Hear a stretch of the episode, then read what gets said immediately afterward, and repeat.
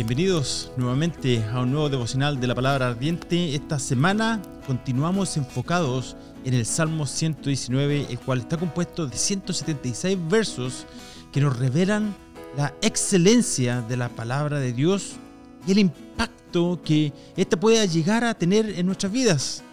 Desde ya les doy la bienvenida a todos aquellos hermanos y amigos que se han suscrito al canal. En mi oración Ah, de que seas edificado a través de estos estudios, que tengas un conocimiento más completo, más amplio, más acabado de quién es Dios y que exista también un amor y una pasión por su palabra en tu vida. Esta semana proseguimos con la estrofa número 18, de modo que te invito a ir en tus Biblias y comenzamos a leer ah, los versos 142 al 144 y dice así. Tu justicia es justicia eterna y tu ley verdad. Angustia y aflicción han, venido sobre mí, pero tus mandamientos son mi deleite. Tus testimonios son justos para siempre.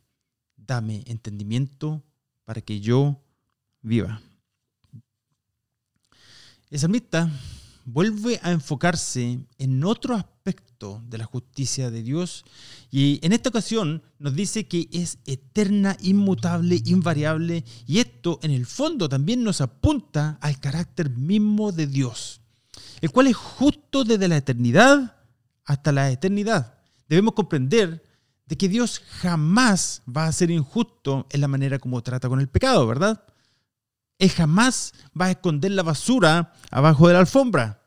Y tampoco va a mirar en otra dirección como pretendiendo que nunca lo vio o que nunca sucedió, ¿verdad? Como lo hemos compartido en otras ocasiones, cada pecado será castigado en el infierno o perdonado en Cristo. Pero ningún pecado será pasado por alto por Dios, ah, ni hoy ni nunca. Así como el castigo de los pecadores y malvados será sin final en el infierno, así también no habrá final para la salvación, para la bendición de quienes hayan sido redimidos y hayan recibido la justicia a través de la sangre de Cristo. Dios es un Dios justo y su justicia es justicia eterna, como dice el verso. También el Salmo 45, 6 nos dice lo siguiente. Tu trono, oh Dios, es eterno y para siempre. Cetro de justicia es el cetro de tu reino. Quisiera mencionar que en general la mayoría de las personas que ya no se congregan y que han perdido el rumbo y su fe es porque están lidiando de alguna manera con un pecado o una prueba. Pero que al mismo tiempo, lamentablemente, muchas de las malas decisiones que se toman en estas circunstancias son el resultado de una comprensión incompleta del carácter de Dios. De no saber que Dios es amor, es, amor. De no saber de que Dios es justo. Como si Él no entendiera nuestra situación. Como si Dios no hubiese, nos hubiese olvidado. Como si Él no fuera fiel. Como si no pudiera ser abundantemente y excesivamente más allá de cualquier cosa que podamos pensar o pedir según el poder que actúa en nosotros. Decisiones que resultan ah, de no saber que su justicia es eterna y que Él dará su justo pago a quienes han hecho daño y no pasará por alto ningún pecado. La segunda línea de este verso dice, y tu ley, verdad. Esta línea nos habla primordialmente acerca de la relación que existe entre la ley de Dios su palabra de verdad y la justicia eterna de Dios. También nos hace recordar de una conversación entre Jesús y Pilato. Esta se encuentra en Juan capítulo 18, versos 37 al 38 y dice de la siguiente manera. Pilato entonces le dijo, ¿así que tú eres rey? Jesús respondió, tú dices que soy rey. Para esto yo he nacido y para esto he venido al mundo, para dar testimonio de la verdad. Todo el que es de la verdad escucha mi voz. En su cinismo, Pilato le preguntó, ¿qué es la verdad? La verdad como concepto, principio, no es de importancia para aquellos que como Pilato están interesados en lo que les conviene solamente, en lo que les da ventaja a la hora de zafarse de una situación difícil. La verdad es la primera víctima, ¿verdad? Cuando se nos acaban los argumentos, la verdad es lo, último que viene a la mente. Especialmente hoy en día, muchos no están interesados en la verdad. Y probablemente tú has tenido una experiencia que lo compruebe, ¿verdad?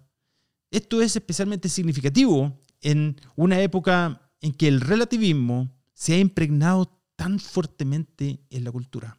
Es común que la gente hoy en día piense que no existe tal cosa como la verdad real o única. Solo existe tu verdad y mi verdad y su verdad. Había una vez una sociedad occidental que creía que la verdad era algo que correspondía a la realidad. Hoy vemos en todos los niveles de organizaciones, gobiernos y organismos que la verdad es lo que tiene sentido en ese momento o es útil para el avance de la agenda del día. Sin embargo, por concepto, la verdad es exclusiva. Y aquí la palabra de Dios nos dice que la ley de Dios es verdad. Así que continuamos con el siguiente verso, el cual dice lo siguiente. Angustia y aflicción han venido sobre mí, pero tus mandamientos son mi deleite. Cuando dice angustia y aflicción han venido sobre mí, el salmista continúa expresando algo que comenzó en el verso 141, el cual dice, no sé si ustedes se acuerdan, uno de los segmentos pasados dice, pequeño soy y despreciado. Recordemos que estos sufrimientos, por lo que estaba pasando, no eran el resultado de sus propias faltas o injusticias o pecados, por ejemplo, sino que venían de quienes lo odiaban debido a su compromiso y amor por la palabra de Dios. ¿Sabe que cuando amas la verdad de Dios y proclamas su justicia, no todos se van a alegrar? No todos van a decir amén a eso, porque son enemigos de la verdad. Y existe aflicción en el corazón del salmista, porque han abandonado la palabra de Dios. No era raro que al Señor Jesús le insultaran y lo odiaban y buscaban matarle debido a que proclamaba la verdad de Dios. Juan 8:40 nos dice lo siguiente, pero ahora me quieren matar, a mí que les, que les he dicho la verdad que oí de Dios. Así es que para nosotros no es de sorprenderse cuando angustias y aflicciones nos sucedan como resultado de persecución, tribulaciones, cuando decidimos vivir nuestra fe. A diferencia de la iglesia moderna del siglo XXI, la persecución fue el mensaje consistente de los apóstoles a los nuevos creyentes a medida que iban plantando iglesias en diferentes lugares. Te quiero recordar que amar y ser fiel a la palabra de Dios te va a causar persecución y sufrimiento, al menos en cierto grado. Segunda Timoteo 3:12 nos dice lo siguiente, todo el que quiera vivir una vida de sumisión a Dios en Cristo Jesús sufrirá persecución. Por lo tanto, es algo que tenemos que autoexaminarnos. La segunda línea de este verso comienza con la palabra pero. En el medio de todos estos problemas y sufrimientos y angustias, el salmista dice, pero tus mandamientos son mi deleite. Qué contraste, ¿verdad? Aún así, en medio de estas tribulaciones, el único deleite que experimentó es la palabra de Dios. ¿Qué haces cuando vienen a tu vida pruebas, tribulaciones y angustias? ¿Te dispones de cierta manera como para causar lástima? ¿O vas a la palabra de Dios para encontrar ahí tu deleite, tu fortaleza, tu gozo y tu paz? Que Dios te bendiga, hermano. Qué consuelo que nos trae la palabra de Dios. Pablo también nos habla de todas sus tribulaciones, pero también de cómo Dios permite que experimentemos un verdadero consuelo a través de tiempos tan difíciles. Y lo pueden encontrar en la, en, la epístola, segunda de los Corintios, en el capítulo 1 del verso 3 al 11, pero te voy a dejar que lo estudies por tú mismo en tu propio tiempo Y mientras tanto, nos vamos al último verso de esta estrofa, el cual dice de la siguiente manera. Tus testimonios son justos para siempre. Dame entendimiento para que yo viva. De la misma manera que esta estrofa comenzó, así también termina, es como un broche, declarando la justicia de la palabra de Dios. Así que nos dice, tus testimonios son justos para siempre. Además de esto, ah, lo que este verso y toda la estrofa nos dice es que Dios es justo. Pero también nos dice que todo lo que nos declara y nos promete y está escrito es perfectamente justo. En el verso 142, el cual leímos anteriormente, el salmista nos dice que tu justicia es justicia eterna. Y aquí en el verso 144 nos dice que sus testimonios son justos para siempre. Tenemos las palabras eterna y para siempre, para darnos una esperanza, querido amigo, hermano. Aunque las leyes del hombre hubiesen sido escritas en bronce o en mármol, ellas a través del tiempo se habrían de echar a perder, desmoronar, y en muchos casos el mismo hombre se habría encargado de destruirla, ¿verdad? Pero como dice el verso 89 de este mismo salmo, dice lo siguiente, para siempre, oh Señor, tu palabra está firme en los cielos. Jamás habrá una actualización a la palabra de Dios. Jamás habrá un apéndice, te aseguro, de, que si vas a tu librería cristiana favorita, no vas a encontrar un apéndice ah, de la Biblia. Dios jamás nos proveerá una actualización de sus leyes morales con respecto a lo que está bien o a lo que está mal, las consecuencias del pecado o a la obediencia a su palabra. No. Los testimonios de Dios son justos y perfectos para siempre.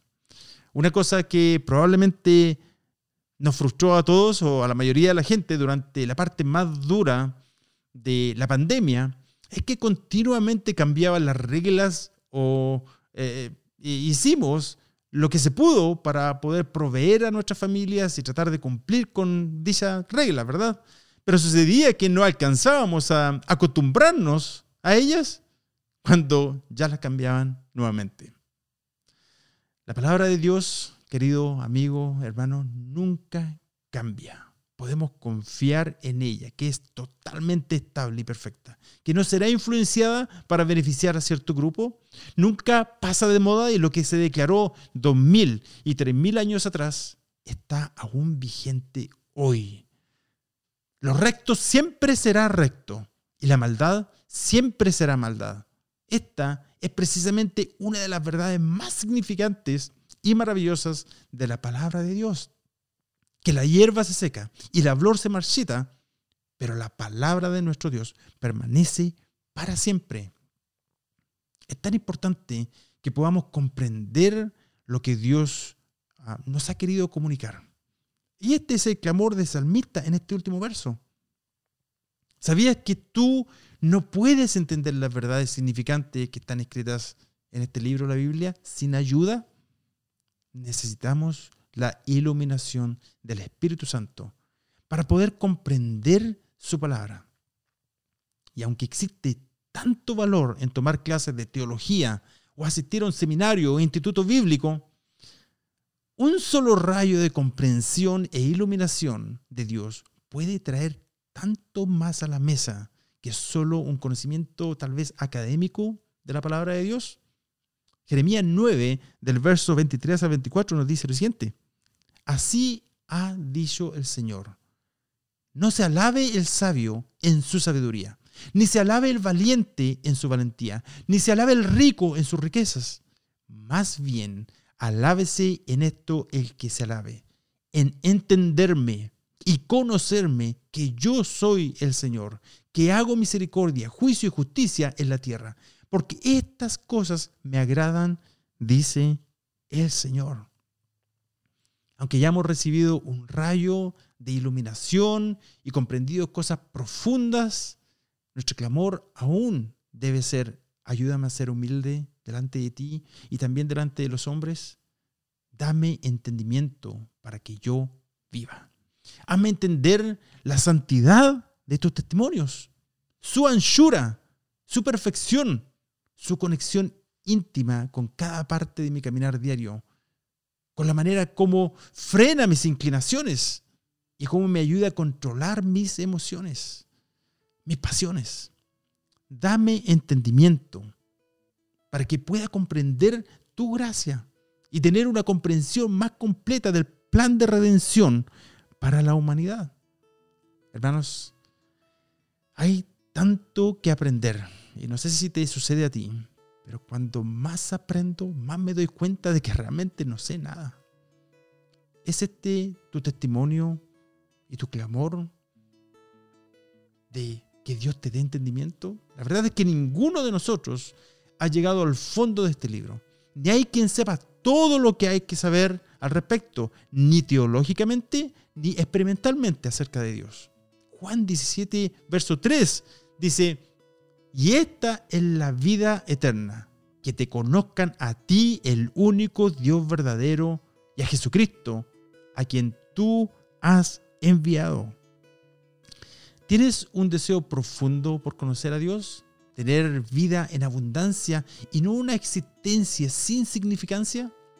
Hoy puedes pedirle a Dios que te dé entendimiento, que abra tus ojos y que te enseñe la verdad de su palabra.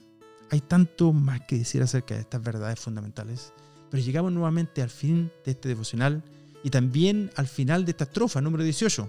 Pronto estaremos comenzando con la estrofa número 19 llamada Kof. Que Dios te bendiga y será hasta pronto.